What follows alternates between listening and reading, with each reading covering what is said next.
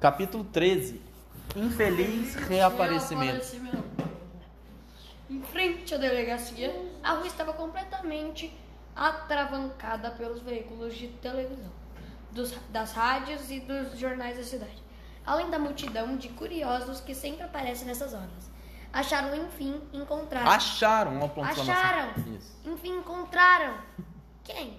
Um dos meninos desaparecidos. O Ricardinho Medeira Tremembé. Encontraram. Encontraram? Que bom! Bom! Bom! tá bom, você tá tentando, mas muito Bom bem. coisa nenhuma! O menino estava, está morto. A sala da delegacia, cercada por sofás de couro, já bem gastos, parecia minúscula para tanta gente. Depois de muita insistência, os jornalistas tinham conseguido uma entrevista coletiva. Envolvido e empurrado, é empurrado pelos repórteres, o detetive Andrade estava meio cego pelos refletores da televisão. Andrade é o gordo ou é o magro? O chato ou o legal? Chato. É o chato, né? Andrade estava meio cego pelos repórteres da televisão e pelos flashers das máquinas fotográficas. Os repórteres é, enfiavam-lhe microfones junto ao rosto. Todos esperavam alguma relação. O Hã? Ricardinho, Alguma o quê? alguma grande relação. Revelação. É, revelação. O Ricardinho estava com tiros pelo corpo inteiro, não é? Ouvimos dizer que os pulsos do menino estavam amarrados com arame. É verdade? Isso não está parecendo uma execução feita pelo Esquadrão da Morte, detetive Andrade. O senhor acha que a gente de, da própria polícia envolvida nesses crimes? Andrade suava como nunca e se sentia sufocado por aquele abafamento. A, a Yasmin lembrou um negócio interessante que você não vai saber porque você não leu o capítulo. O que, que é? É porque assim, o menino ele morreu por causa da droga que ele estava tomando. Então, ele estava cheio de tiro, porque eles foram lá, quando ele morreu, colocaram ele lá no, no lago, né? No riacho que já estava Uhum. seco. E atiraram no corpo dele. Pra despistar, pra, né? Para, tipo, em vez de eles falarem assim, morreu de veneno ou de alguma coisa, morreu de tiro. Uhum. Porque ele tá cheio de tiro. Exatamente. Ah, agora tá explicado, por isso que o segurança estava com. Armas? Andrade, é, é, abafamento. Não acho que isto não tem nenhuma ligação com o Esquadrão da Morte. Será que o menino pertencia a alguma quadrilha? A polícia acha que os outros desaparecidos vão ser assassinados também? Nada disso. Estamos trabalhando dia e noite e logo vamos encontrar todos eles. Do fundo da sala veio pergunta de um repórter recém-chegado. É verdade que desapareceram mais dois garotos do Colégio Elite? Aquela era uma novidade e uma novidade capaz de. Quem mais foi sequestrado? O chumbinho e. O chumbinho e o e o- bronca. Verdade. Aquela era uma novidade e uma novidade capaz de aumentar ainda mais a fervura daquela sala. Como? Mais dois? Mais dois, então a gente não sabe ainda quem. Vamos sequestrar mais dois. Quem? O Miguel, o, o presidente do Grêmio Estudantil, e mais um que chamam de Calu. Ah, tá. Não, sabe o que, que você lembra o que aconteceu? O que aconteceu com o Miguel e com o Calu? Eles estão aonde? na escola. Escondidos, né? Ah, eles estão achando que, Que- eles foram sequestrados. Exatamente. Você não sabe isso também, mas o Miguel e o Calu, Eu sei, eles estão escondidos no, no, no negócio dos caras. Não, e, é, assim, né, no sótão lá. é na escola. Isso, na escola, né, no esconderijo dos caras. Aí eles estão achando que eles foram sequestrados também. Ele tava, que foi no episódio, no capítulo. O que a É. polícia tem a informar sobre isso, detetive É. Andrade? Calma, calma, estamos investigando. Vai ver, os dois garotos só saíram para uma farrinha e logo. Para uma farrinha? Interrogou alguém.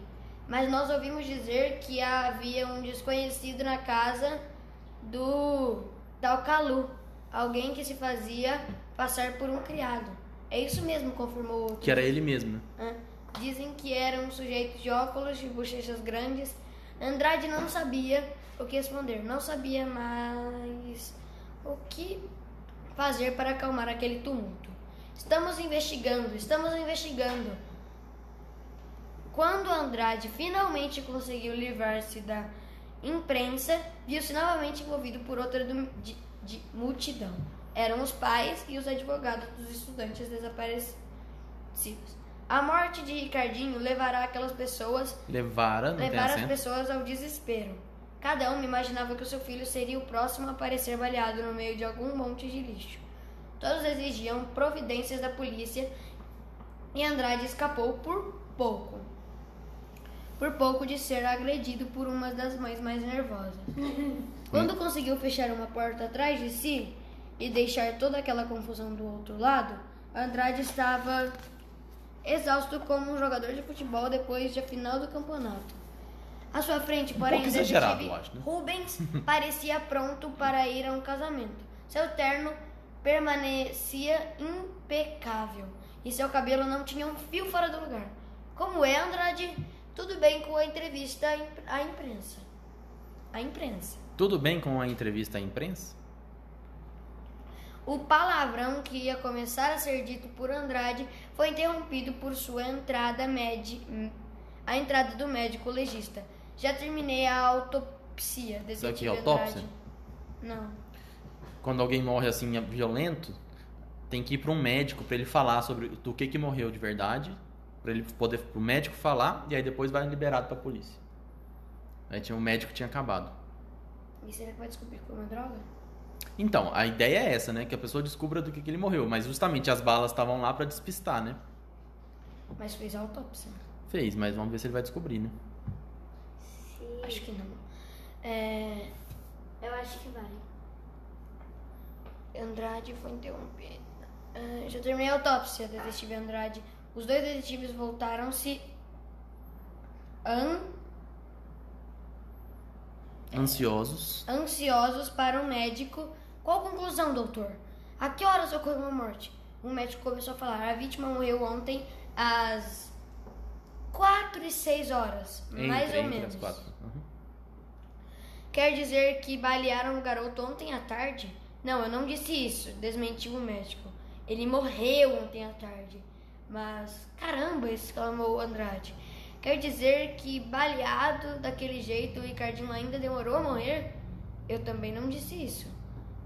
A aparecia do A de- paciência. a paciência de Andrade já tinha acabado e ele berrou com o médico do jeito que gostava de ter gritado com os repórteres. E o que é que o que é que o senhor disse exatamente? Calma. Exatamente, doutor. Já estou cansado desse jogo de adivinhações. O que você disse exatamente? Estou cansado desse jogo de adivinhações. Muito bem. É. Eu disse que o menino morreu à tarde, mas não morreu por causa dos tiros. Ele foi baleado depois de morto. Barbaridade! Tá Andrade que que serve? deixou-se cair é, numa cadeira. Aquela era demais. Os malditos estavam brincando, brincando com a gente. Estavam fazendo a gente perder tempo. Quiseram fazer crer que esta é uma execução do Esquadrão da Morte. E todo mundo sabe que o Esquadrão da Morte é coisa de policiais corruptos que, mantêm gente, que matam gente por dinheiro. Esses bandidos querem jogar a opinião pública contra a polícia. E parece que já conseguiram, não é, Andrade? Andrade não. Não. Respondeu. É, eu sei que não respondeu, mas eu não sei onde que tá. Aqui. Ok, Andrade não respondeu à provocação do detetive Rubens. A prioridade era outra. E qual foi a casa. Isso aqui tá em latim, ó. Causa mortis. Qual foi a causa mortis? Que significa do que, que ele morreu. Doutor, o médico parecia confuso. O senhor não vai acreditar, Andrade. O garoto morreu em consequência de um esforço físico exagerado. O coração dele não aguentou. Como? Como? O Ricardinho morreu de exaustão, detetive Andrade. O barulho das chaves sendo manipuladas traduzia o nervosismo de, todo, de todos eles. Acho que acabou, né? Acabou. Muito bem, Felipe. Muito bem, gostei. Tá lendo